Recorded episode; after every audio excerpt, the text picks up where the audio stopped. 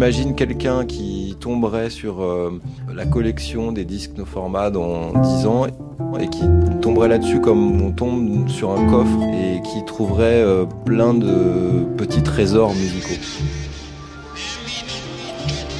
Quand je joue avec le public, on communique sans, sans parler. Par les temps qui courent. Marie Richaud.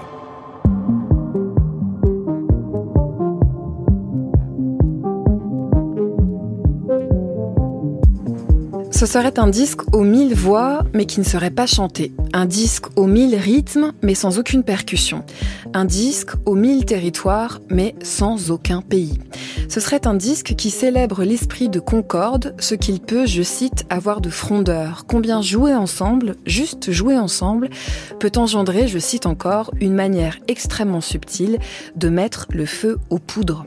Avec trois acolytes de renom, Vincent Perani à l'accordéon, Émile Parisien au saxophone et Balaké Sissoko à la cora, vous Vincent Segal, comme des amis, dans une longue marche, partageant ce qu'ils ont de plus précieux, un peu d'eau, un paysage, un sourire. Ici, ce sont des notes, des accords, des thèmes, du temps. Bonsoir Vincent Segal. Bonsoir Marie. Soyez le bienvenu. Le quatuor ainsi formé s'appelle Les Égarés. Le disque paraît sur le label No Format. Je me suis demandé si c'était le disque qui s'appelait Les Égarés. Est-ce que c'est le quatuor qui s'appelle Les Égarés? Est-ce que tout s'appelle Les Égarés? C'était un choix d'Émile et Vincent. En fait, euh, Amélie, qui travaille avec euh, Vincent Perrani énormément, avait, avait trouvé Chambre double. Et j'adorais. Je trouvais ça très drôle. Parce qu'en fait, c'était l'idée. Euh, le, premier album qu'on a fait sur nos formats avec Balaké s'appelait euh, Chamber Music. Et c'était un, hommage un peu à l'intimité, au fait que, que Balaké piquait la cora de son père quand il n'était pas là dans cette chambre. Et en fait, Chambre double, je trouvais ça drôle parce que c'était vraiment l'idée de réunir deux duos et je trouvais ça parfait. Et après, ils ont dit oui, mais ça fait un peu hôtel. J'étais oui, mais pourquoi pas? Et en fait, euh, il y avait une chanson qui s'appelle la chanson des égarés, mais en fait, cette chanson c'est qui déjà? euh, Comment? La chanson des égarés. Oui. C'est une chanson qui existe? Oui, elle est, dans, elle est sur l'album. Oui, mais elle existe dans l'absolu? Euh, Non, en fait, moi, j'avais imaginé un chant.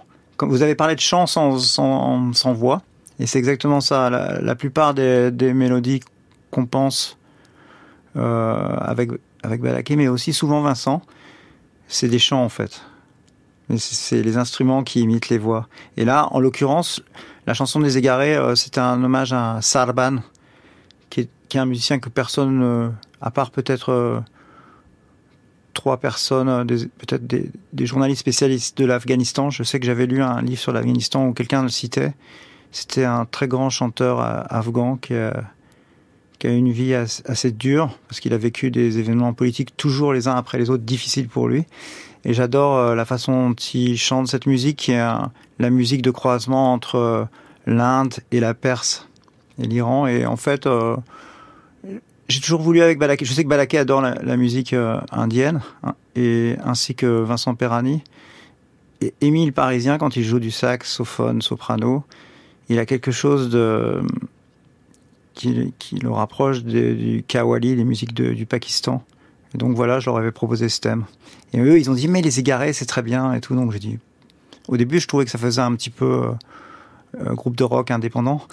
Et, que vous n'êtes pas complètement du coup sur ce disque-là. Oui, mais après effectivement quand je l'ai vu avec le dessin, le dessin magnifique de, enfin la peinture même parce y a la couleur, mmh. mais de Benjamin Flow, en fait euh, j'ai trouvé que euh, ça allait bien parce que je, je trouve que j'imaginais que ces musiciens qui étaient dans la forêt c'était un peu comme des animaux qui étaient surpris par un promeneur. C'est vrai, je disais en introduction que on vous imagine comme ça en marche, en tout cas l'idée de passer du temps ensemble, de partager un chemin ou plutôt des chemins. Et finalement, moi, je connaissais pas l'histoire de ce titre-là, mais dans Les Égarés, il y a aussi l'idée d'être euh, peut-être un peu apatride, sans pays, sans ou, ou, avec un territoire, mais qui soit pas complètement limité. L'idée du nomadisme qui revient beaucoup dans vos projets, euh, Vincent Segal, parce que vous allez d'un style à l'autre. Vous avez, en l'espace d'une phrase, déjà appelé quatre géographies, quatre cultures musicales euh, ancestrales. Et c'est peut-être aussi ce qui vous réunit dans ce quatuor, c'est l'idée que les uns les autres, vous êtes euh, habile à vous promener dans la musique, à aller loin de votre camp de base. Ouais.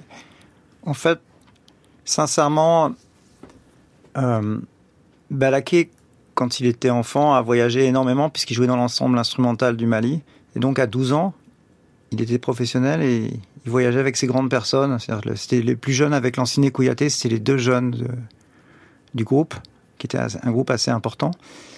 Et euh, je le vois encore aujourd'hui comme un réel nomade, un égaré en permanence, puisqu'il est, vraiment à l'aise que dans les voyages.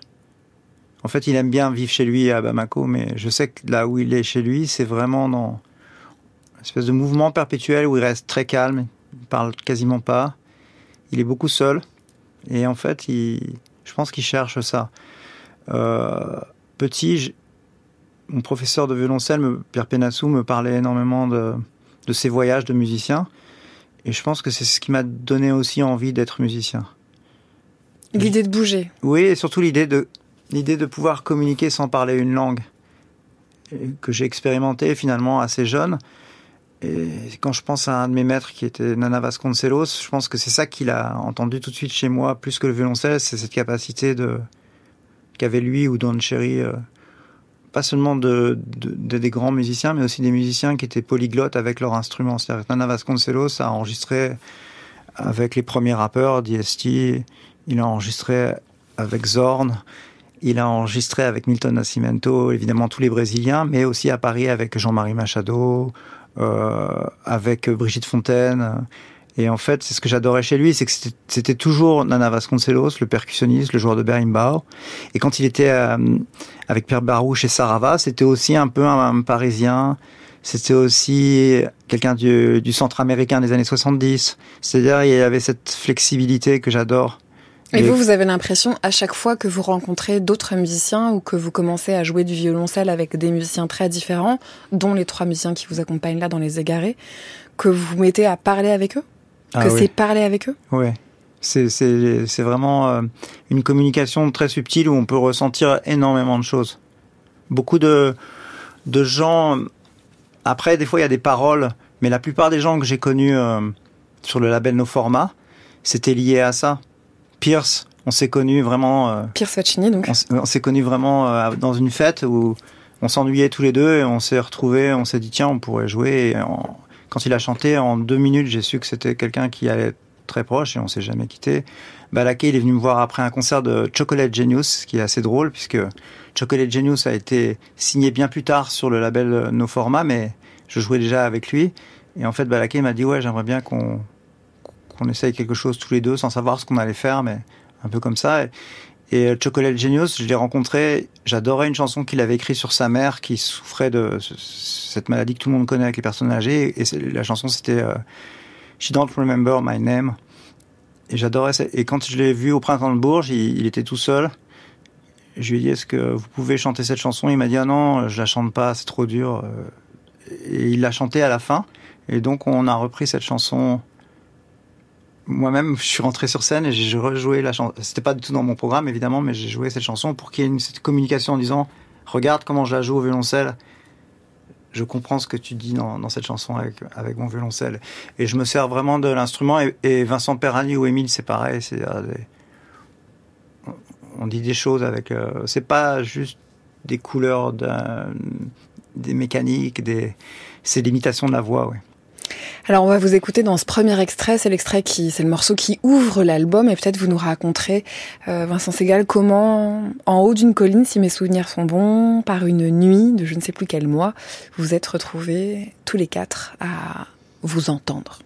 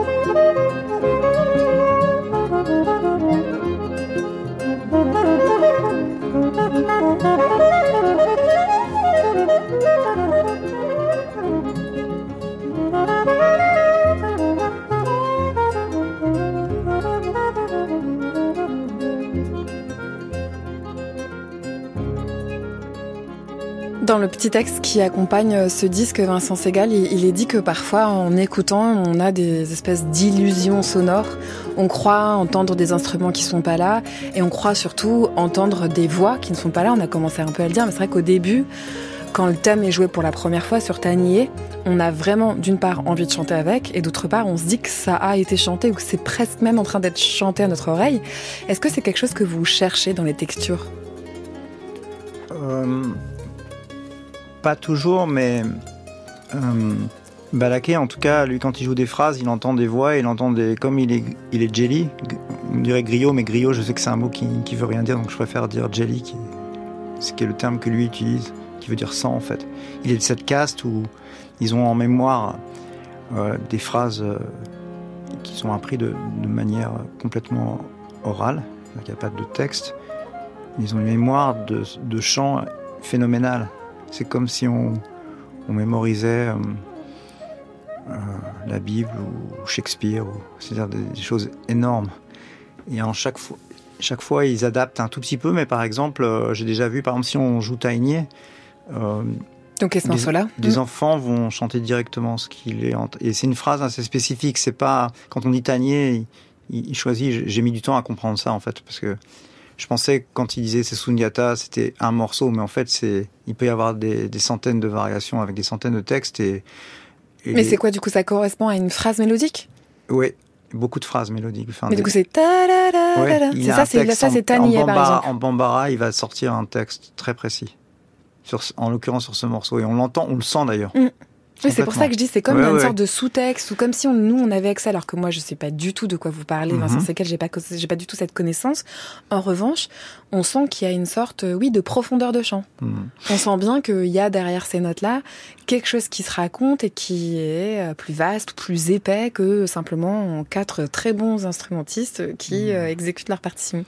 Et en plus, on a du mal à lutter en tant que que quand on parce que souvent nous on aime bien Vincent par exemple Isao c'est quelque chose Vincent Perani Isao c'est un morceau qui qu'il a imaginé la mélodie même s'il s'inspire de beaucoup de choses. Je sais que ça sort d'un coup mais Balaké il a cette cette, cette chance euh, de ne jamais couper euh, dans la tradition mandingue ils veulent jamais couper l'arbre. Donc tout ce qu'il va faire ça aura une force historique.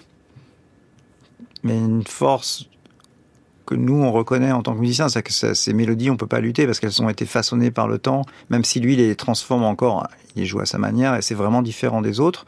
Par exemple, d'un autre musicien, un joueur de kora, il va jamais jouer comme comme Balaké joue la phrase, mais par contre, ça a été euh, comme un galet, ça a, été, par la mer, ça a été travaillé, travaillé, travaillé sur des générations et des générations, donc on peut pas avoir ce, ce polissage. Oui, quand vous dites on peut pas lutter, c'est j'imagine on peut pas lutter aussi contre une forme de d'efficacité ou de véracité ou de puissance d'apparition de la musique dans ces, dans ces phrases-là, Vincent Segal.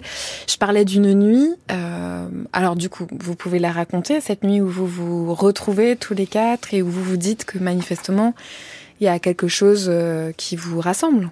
Donc Balaka Sissoko et vous-même, on va dire, c'est un chemin voilà, que déjà bien... Il y a plein de galets façonnés, quoi. Mais pour Vincent Perani et pour Émile Parisien, alors cette soirée, c'était euh, c'était un anniversaire, c'était l'anniversaire du label. Nos formats. Et j'avais parlé à, à, Laurent Bizot, qui est fondateur et qui est toujours le. Enfin, c'est son, c'est un peu comme son, comme un éditeur, quoi. Comme les éditions de minuit, ou je sais pas. C'est quelque chose que j'aime, c'est qu'il est, il est tout. Enfin, c'est son bébé, ouais. C'est vraiment, il y a ça depuis des années. Et en fait, il y avait l'anniversaire, je sais plus combien d'années c'était, je me souviens. Enfin, c'était je suis très mauvais pour les. Peu importe en fait. C'est pas très important, mais hein. et, et, il m'avait il m'avait dit euh, les nuits de Fourvière souhaitent que tu organises un salon de musique et j'aurais dit mais dans mon idée un salon de musique j'avais une idée très précise d'un tableau de Vuillard qui est à Orsay Et en fait, on voit des gens autour d'un piano, mais dans un, un brouillard de fumée. Et il y a une chaise en premier plan, avec une couleur assez forte. Et pour moi, c'était parfaitement un salon de musique. Donc je me suis dit, je veux pas avoir un salon de musique où c'est des gens qui rentrent et sortent comme un, comme un programme organisé. Donc je voulais des gens, des personnalités assez fortes. Et j'avais juste une idée d'un moment qui était imposé, une figure imposée, mais qui était comme un, comme un feu d'artifice. C'était Lucie Antunes qui devait jouer une pièce de, de Xenakis avec toutes ces percussions. Et on était beaucoup d'hommes, parce qu'en fait, c'est vrai que dans le label, il y a, on a, eu, on a, on a quelques femmes, dans, heureusement, artistes qui ont, qui ont participé au label, mais il y a beaucoup d'hommes parce que c'est, je pense que c'est beaucoup lié aussi à, il y avait Mamani Keita, mais c'est beaucoup lié à, à l'Afrique. Il y a un truc un peu euh, qui est lié comme ça, je pense, chez Laurent, il vit en Afrique du Sud. Et donc quoi? Ben, Je sais pas comment expliquer, mais en, en tout cas, il y a beaucoup d'hommes dans la belle et pas beaucoup de femmes. Donc je voulais qu'il y ait Lucie. Et je voulais que les gens se disent, mais elle fait rien, cette fille derrière, pourquoi ils l'ont invitée et tout? Vous voulez que les gens se disent ça? Oui, mais ils le ressentaient comme ça, parce qu'on on a joué un moment avec Balaké, ensuite Pierce a chanté, ensuite. Hein, et Lucie était à côté de nous, elle jouait un petit peu, mais.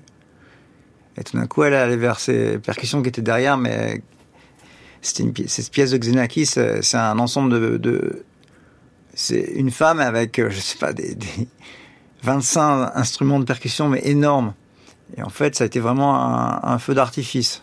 Et donc, le, les deux, je voulais un autre duo, mais qui soit pas, qui fasse pas partie du label, mais c'était Vincent et Émile parce que je les ai souvent entendus et j'ai dit à, à Balaké, euh, il y a quelque chose qui m'impressionne chez eux. Ils ont cette complicité, on sent qu'ils sont très amis et en même temps, j'avais vu euh, euh, Vincent Perani jouer avec Michel Portal en duo et j'avais adoré.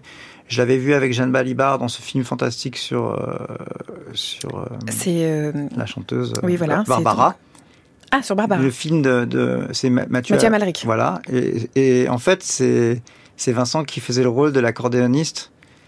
Et euh, j'ai trouvé l'interprétation de, de Jeanne Balibar incroyable parce qu'elle cherchait pas à imiter Barbara ni physiquement, ça aurait été horrible, ni, ni, ni par des mimiques ou des tics, mais, mais quelque chose de, de créé, d'inventé, mais qui était fort. Et Vincent, je trouvais qu'il était pareil. Je voyais lui et je je connaissais pas et je me disais ouais, il, il est incroyable dans ce film. Et euh, Émile, je l'ai vu jouer très jeune à Toulouse. Euh, je jouais avec Glenn Ferry, je me souviens très bien du concert, et, et pareil, j'avais été subjugué. Et en fait, je, connaissais leur disque, mais, mais je n'avais jamais entendu le, le duo en concert. Et là, ça a eu lieu. Oui, c'était pour ça, ça ouais. me fait plaisir. Vous parliez de, Michel Portal, on va l'écouter. J'imagine qu'il y a eu un peu d'improvisation dans cette première rencontre. On va écouter ce grand musicien à ce même micro parler de l'improvisation, justement j'ai pratiqué l'improvisation très très très jeune. Pourquoi? Parce qu'en fait, quand je jouais le concerto de Mozart ou quand je jouais Schubert ou quand je jouais Beethoven, j'avais j'avais une sensation d'avoir fait une chose déjà finie et qui était dans ma tête finie. C'est-à-dire que je faisais tout pour l'interprétation, pour le faire bien, mais j'avais fini cette histoire. Et même quand j'étais très, très jeune, 10 ans, j'avais toujours envie, après une interprétation dans une école de musique, j'étais toujours dans ma tête à faire une improvisation. C'était terrible. Alors on me disait, mais, mais qu'est-ce que tu fais là? Je suis à la suite de Beethoven, mais je suis quelque chose et j'avais envie d'aller quelque part ailleurs. Improvisation, c'est une chose. Tu vas écouter un son et puis tu le donnes et tu le redonnes, tu le joues différemment et tu t'en vas et tu, tu fais un voyage, quoi.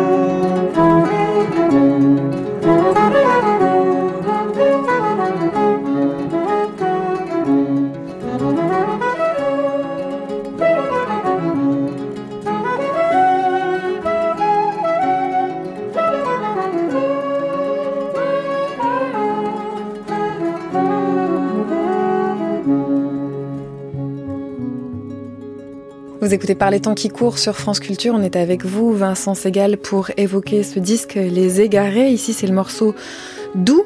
Juste avant, il y avait une archive euh, de Michel Portal qui parlait de, l'improvisation, de la manière dont pour lui, très rapidement, euh, ça s'était imposé, que bien sûr, il avait euh, comme ça appris un répertoire classique, mais que l'improvisation, ça s'était tout de suite présenté à lui comme étant la suite.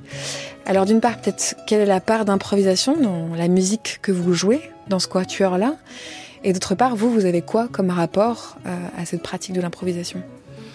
En fait, quand j'entendais euh, au conservatoire euh, Michel Portal, Jacques Di Donato, je pense surtout à, eux deux, mais il y, avait d'autres musiciens comme ça. il y avait quelque chose qui me, semblait évident, c'est que même quand il jouait, par exemple, j'ai un souvenir de, de, Michel Portal jouant le quatuor pour la fin des temps de, de Messiaen. Et en fait, quand il jouait des choses écrites, j'entendais quelque chose. Il jouait très précisément, mais il y avait, il y avait un, le mot feeling, on peut dire, qui était différent d'un autre clarinettiste. Et, euh, et, en fait, quand j'étais enfant, j'ai toujours improvisé, mais je prenais mon violoncelle et au lieu de travailler les choses que, que, je devais travailler, euh, je passais des fois une heure et demie, deux heures à, jouer sans savoir ce que j'avais joué. Et ensuite, en rencontrant des musiciens, je me suis rendu compte que c'était d'abord ça l'improvisation. C'est d'abord euh, le temps qui passe et on, est, on chante, on joue et on ne sait pas ce qu'on fait en fait. Et c'est vraiment ça, ça ne s'apprend pas l'improvisation en fait. Et donc forcément, toutes les musiques que j'ai jouées par la suite, il y a un rapport à, à l'improvisation toujours important et même parce que je continue toujours à travailler euh, ce qu'on dit parce que le répertoire classique ça veut rien dire mais je, je lis beaucoup toujours de mmh, musique le matin écrite, quoi, on va dire. ce matin j'ai joué du Bach je joue des choses comme ça mais je joue pas en concert et donc quand je joue il y a quand même ce rapport à euh, ouais, d'improvisation enfin, pour c'est une famille et dans toutes les musiques du monde ça peut être euh, il y a un rapport à l'improvisation, mais qui est, qui est, très particulier. C'est-à-dire qu'on peut pas dire euh, d'une personne c'est un grand improvisateur. C'est très difficile de cerner le moment où il improvise, ou par exemple dans la musique indienne, quand les gens ont travaillé pendant des années avec un gourou, seulement des gens très initiés savent à quel moment il improvise à quel moment il sort vraiment de la, de, la, de la trame dans laquelle il se trouve. Quoi. Oui, et en même temps, il est quand même improvisateur. C'est-à-dire enfin, on entend, il fait des choses très très mathématiques. Et en même temps, cette transe, elle vient de l'improvisation. C'est-à-dire que s'il le faisait de manière euh, non improvisée, ça s'entendrait tout de suite. Et c'est ce que j'aime euh, chez les peintres. Euh, c'est pas... la deuxième fois que vous parlez de peinture, Vincent ah bon Segal. Ouais. Tout à l'heure, vous avez dit qu'en imaginant un salon de musique à l'invitation du Festival des Nuits de Fourvière, ah, oui. vous aviez pensé tout de suite à un tableau de Vuillard. De. Vuillard. Et finalement, peut-être il y a un, je sais pas, ça veut dire, est-ce que vous avez une, est-ce que vous avez un rapport à la musique qui est visuel? Non. Non, le, quand je, la musique, ça signifie rien. Vraiment, je suis incapable de te dire mon rapport à la musique à part les sons. Et, mais par contre, j'aime, euh, j'aime la peinture pareil, pour l'improvisation. C'est-à-dire, j'adore ça. Alors, c'est quoi? Parce que tout à- vous étiez en train de dire, c'est comme un peu les peintres. Oui, c'est-à-dire Alors, c'est quoi le que rapport? ce que j'adore avec euh, quelqu'un comme euh, Gauguin ou Picasso ou Barnett Newman ou Helen Frankenthaler, c'est des gens où ils ont une grande maîtrise de ce qu'ils font et en même temps, je sens l'improvisation tout le temps. C'est-à-dire, je, je déteste la peinture si c'est s'il n'y a pas ça. J'ai du mal et j'adore certains hyper réalistes ou des gens un peu tordus, très précis, mais quand je sens quand même ce rapport à l'improvisation, sinon ça m'ennuie un peu. Alors, qu'est-ce qui transparaît dans l'improvisation? Qu'est-ce qui vibre que vous reconnaissez, même quand ça semble parfaitement euh, huilé, c'est le cas de le, dire le droit à l'erreur. Je trouve que ce qui manque, surtout euh, aujourd'hui, à une époque où finalement beaucoup de personnes euh, pensent, oui, on va utiliser par exemple l'intelligence artificielle, c'est l'idée de, de- de- d'aller encore plus loin, alors que moi, ce que je trouve qui est très le plus créatif chez l'être humain, c'est le droit à l'erreur et le droit au bricolage. J'adorais Claude Lévi-Strauss quand il parlait des bricoleurs par rapport au, par rapport aux ingénieurs. Et en fait, euh, j'adore le bricolage. Enfin, le bricolage, le truc où c'est par défaut, ça arrive comme ça, mais c'est des- mais évidemment quand c'est des gens très techniciens comme euh, Vincent Perrani ou Émile.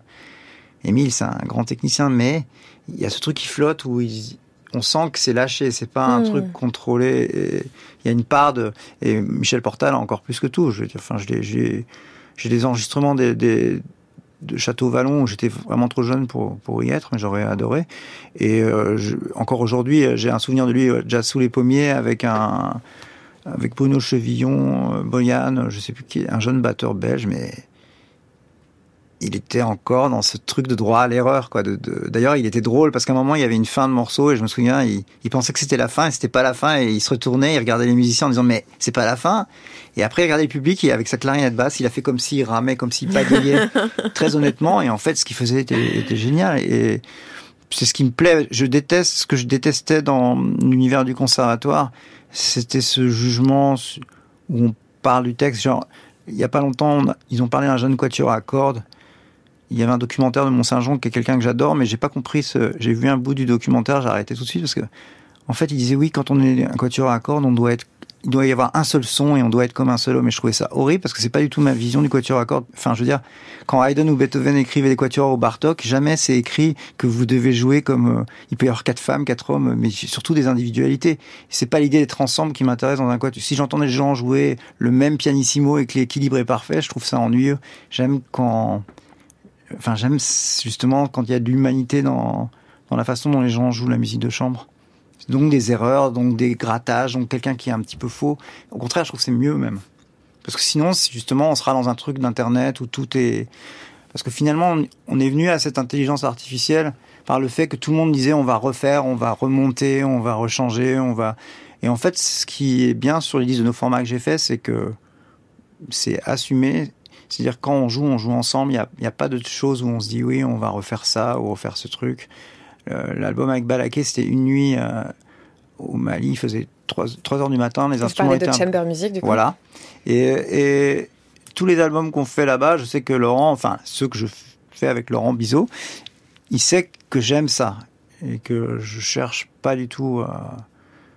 parce que c'est ce que j'aimais dans les quand je voyais des concerts de jazz, de musique du monde, de- le hip-hop. C'est-à-dire pour moi le meilleur hip-hop, c'était des c'est- c'était des gens comme KRS One où je sentais sur scène qu'il n'enchaînait pas des morceaux, il était dans, dans une transe et il y avait beaucoup de ce qu'on appelait le freestyle. On va écouter la voix de la musicienne Sonia Vider-Atherton dans une masterclass qu'elle donnait à France Culture en 2020. Et elle parle de son rapport au violoncelle et de son rapport au son et au ton. je voulais être en fait faiseuse de sons. J'avais pas l'idée de la musique encore. C'était les sons, les sons mat, les sons euh, qui, des sons qui protègent, des sons qui sont des euh, chuchotements qui rassurent. J'a- J'avais d'abord une notion du son. Il y avait, par exemple, je me souviens que la la personne qui s'occupait de nous quand on était petits, je, il y avait un certain un certain ton qu'elle devait, avec lequel elle devait dire les choses pour que ça me rassure. Tant que ce ton n'était pas atteint, les mots ne jouaient pas leur rôle magique, c'était le ton.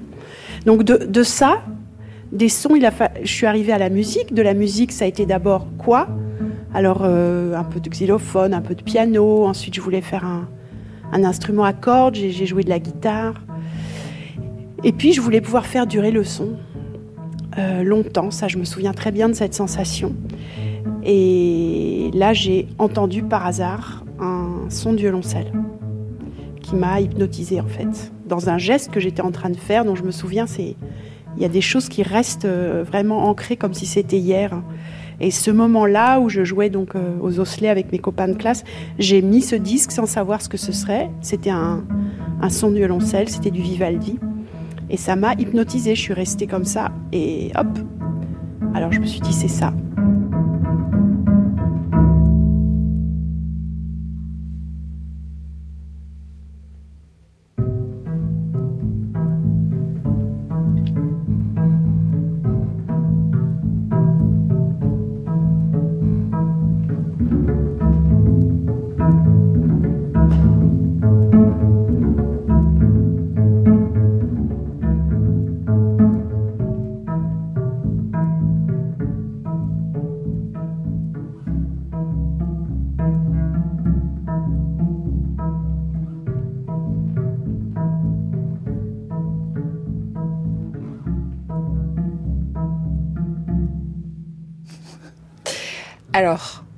C'est un peu drôle en même temps. Ça modifie le son de votre violoncelle, Vincent Segal Ça, c'est sûr. C'est une numérisation. J'adore quand Sonia, je vais lui offrir des osselets, parce que je savais pas qu'elle aimait bien Ouais, les on osselets. entendait la voix de. Donc on va dire, on va faire les choses en deux temps. On va dire que c'était cette archive tirée d'une masterclass de Sonia Vidar-Atherton, donnée en 2020 pour France Culture. Moi, je trouve ça magnifique la manière dont elle passe du ton, le ton magique qui l'emporte sur les mots, au son et à l'idée de faire durer le son. Voilà. Et ce qui est très beau, c'est que cette numérisation de votre musique à vous, qu'on entend à l'instant, Vincent Segal, avec ce morceau-là, qui est un morceau qui est extrait d'un autre album de- qui s'appelle Cello, ça a été numérisé par Radio France, mais pas bien numérisé. Oui. Du coup, ça bouge le son de votre violoncelle. Mais j'adore, en même temps, j'ai laissé comme ça. J'ai remarqué qu'ils avaient, parce qu'en fait, en fait, c'était un disque que je voulais pas numériser. Donc, j'ai jamais sorti en CD. Il est pas, on peut pas l'avoir sur les, sur aucune plateforme et tout. C'était quelque chose, je trouvais que c'était justement un rapport à l'intime. Violoncelle seul. Je me suis dit, mais par contre, je, me suis dit, je veux utiliser la vitesse de, du maxi 45 tours parce que dans la house, j'adorais Larry Levan, les inventeurs de la house music. Arthur Russell, violoncelliste, mais qui faisait du disco et tout, et il m'avait toujours. Enfin, Arthur Russell, il dit toujours, ouais, la vitesse pour avoir les basses bien, c'est le maxi 45 tours. Donc, je l'ai fait en maxi 45 tours. Et en fait, là, il est passé en 33 tours. Ils l'ont numérisé en laissant le disque en 33 tours. Et en fait, je l'ai jamais dit parce que j'adore le. C'est encore plus. Il y a encore plus de grave. C'est lent et j'aime bien l'idée que ça soit lent comme ça. C'est comme ça un violoncelle seul, ça me gêne absolument pas. En fait, je trouve ça assez drôle même. Alors, quand on revient et qu'on remonte euh, aux origines, euh, elle retrace très précisément, euh, Sonia Vidar-Atherton, son, sa relation et peut-être son moment presque d'épiphanie, en fait, comme une sorte de découverte. Est-ce que vous vous souvenez de quelque chose d'aussi précis, vous? Pas du tout. Euh, mais euh, ça m'étonne pas de Sonia parce qu'elle a, elle a vraiment été chercher ce son. Elle a été chercher à la source puisqu'elle elle a eu ce courage que j'admire d'aller au conservatoire Tchaïkovski. Je crois qu'elle, je sais plus avec qui elle a travaillé. Si elle a travaillé avec Nat- Natalia Gutman, je sais pas. Mais en tout cas, je crois qu'elle était allée en Russie. Elle parle russe. Et, je trouvais ça génial parce que franchement, le violoncelle, enfin, c'était l'école russe, il n'y avait pas mieux. En termes de si on prend des gens comme Dani Shafran, justement comme Na- Natalia Gutman, comme Rostropovich, enfin c'était comme avant Piatigorsky, enfin tous ces gens-là, c'est extraordinaire. Euh, moi, en fait, j'aime bien tous les instruments, c'est-à-dire que j'aurais pu. euh, j'ai choisi le professeur et pas du tout l'instrument, c'est-à-dire Pierre Penassou, c'est la troisième fois que j'en parle, qui était violoncelliste Quatuor Parénin, qui a beaucoup joué avec euh, Michel Portal. Qui a- ils ont énormément joué ensemble euh, au domaine musical, avec Boulez, tout ça. Et en fait, j'adorais. J'avais demandé aux autres enfants, j'étais en cham, classe horaire aménagée. Vous aviez quel âge?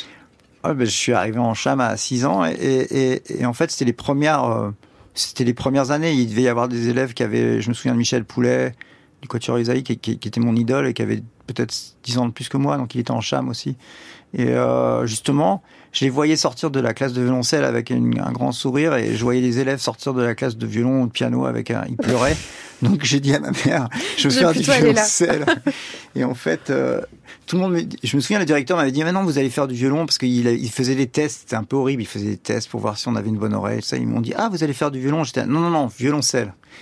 Et en fait, euh, la morale de l'histoire, c'est que je, je reste violoncelliste euh, parce que, je- parce que l'important, c'est l'imprégnation, je pense, C'est-à-dire? Avec les bonnes personnes. La, C'est-à-dire? la bonne ambiance. Bah, C'est-à-dire, ce prof-là était, était dément. Enfin, on, on, garde des- tous les. Je sais qu'il y a cette femme qui est ingénieure du son à France Musique était aussi élève à la classe et quand, quand je la croise, on, se parle toujours de, ce, cher professeur. Quoi. Mon violoncelle, c'est un chevrier de 1810 qui a été fabriqué à Mirecourt, que j'ai depuis mes 14 ans et que j'aime énormément parce que je le sens habité, parce qu'il n'est pas facile. Il est, c'est un instrument qui se donne difficilement.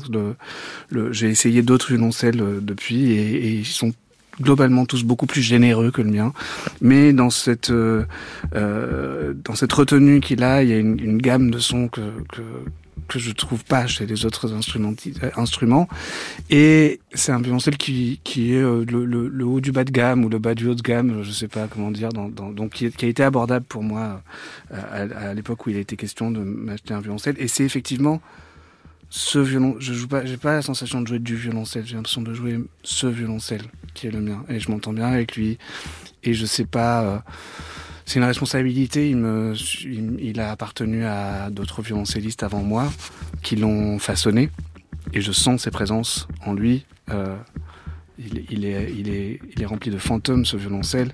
Et puis, il devrait me survivre hein, si tout se passe bien.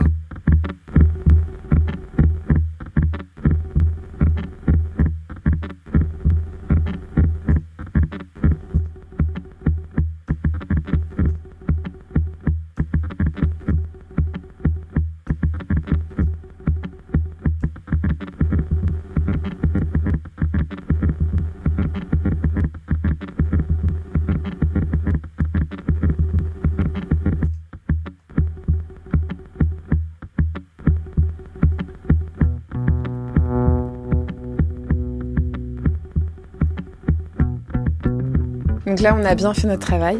C'est bon, c'est la bonne vitesse de numérisation. C'est un extrait d'un autre disque euh, qui s'appelle T-Bone Garnerius. Et juste avant, c'était la voix du musicien Gaspar Klaus à la Grande Table en 2022, qui parle de son violon, euh, de son violoncelle chéri. Euh, alors, est-ce que vous, vous avez aussi, Vincent Segal, une relation particulière à un instrument?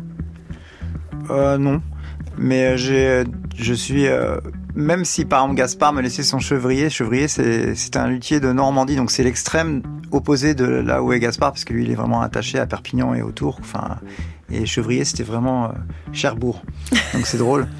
Et euh, en fait, euh, si par exemple Gaspard me laisse son violoncelle, vous allez être bien c'est-à-dire personne, lui, je sais qu'il prend des risques insensés avec ses instruments. J'ai déjà vu les, les massacrer en direct, c'est ce qu'il tape. Il. Moi, je ferais jamais ça en fait. J'ai cette espèce de, un peu comme des danseurs de l'opéra, ce truc où on m'a appris à. Donc, par exemple, euh, balaquer comme ça. Si on est dans un avion, un aéroport, un truc, n'importe quoi, on quitte jamais notre instrument de 10 cm. C'est-à-dire que mon instrument, je dors avec lui à l'hôtel. Des fois, il me, donne des cauchemars parce qu'il joue à la boîte. Je me réveille et je vois un fantôme et tout d'un coup, je dis ah non, mais c'est mon violoncelle, tout va bien. Et les, et les seuls cauchemars que je fais qui me réveille, c'est mon violoncelle est cassé, rien ne marche. Enfin, un truc que j'imagine beaucoup de gens doivent avoir, les boulangers doivent avoir ça avec leur four.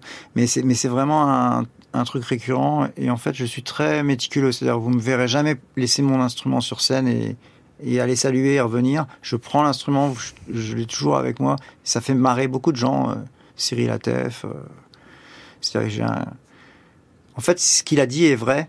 Ça, on n'est pas propriétaire de ces instruments. Ils ont été joués par d'autres personnes. À moins que à moins qu'on vous fasse un instrument. Voilà, comme Eric Marie il adore. En ce moment, il joue en italien, mais il adore avoir des, instruments ou des archets. Je sais qu'il a, il a un nouvel archet qu'on lui a fait. Mais même ça, des autres personnes le joueront après, donc je suis soigneux avec ça. En fait, euh, je supportais pas de voir, par exemple, j'adore les Who, mais je supportais pas de les voir euh, casser les instruments euh, pendant leurs concerts, toute cette période de surconsommation. Maintenant, ils oseraient jamais faire ça, en fait.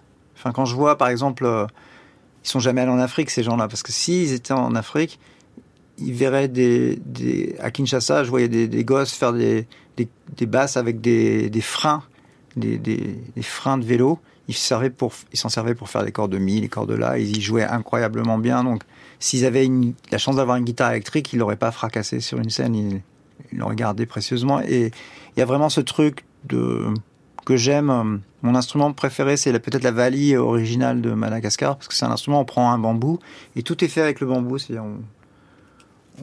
Tout est fabriqué, il n'y a pas rien ne vient de l'extérieur. Et je trouve c'est un instrument magique parce que ça sonne trop bien. Et si on pète une corde, en fait, on est obligé de refaire l'instrument. On peut pas changer de corde puisque c'est des cordes de Donc il faut être soigneux.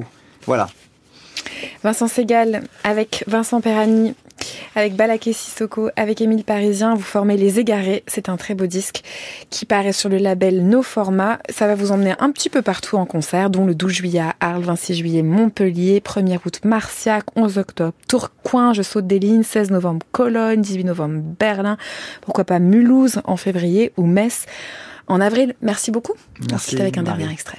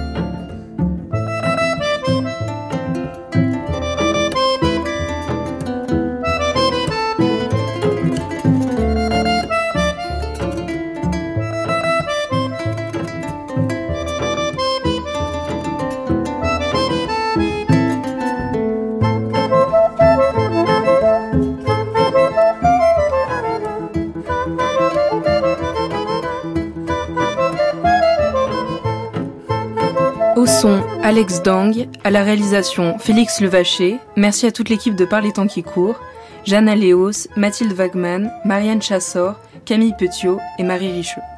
Vous pouvez réécouter cette émission sur franceculture.fr ou vous abonner au podcast via l'appli Radio France. Et pourquoi pas au compte Instagram de Par les temps qui courent.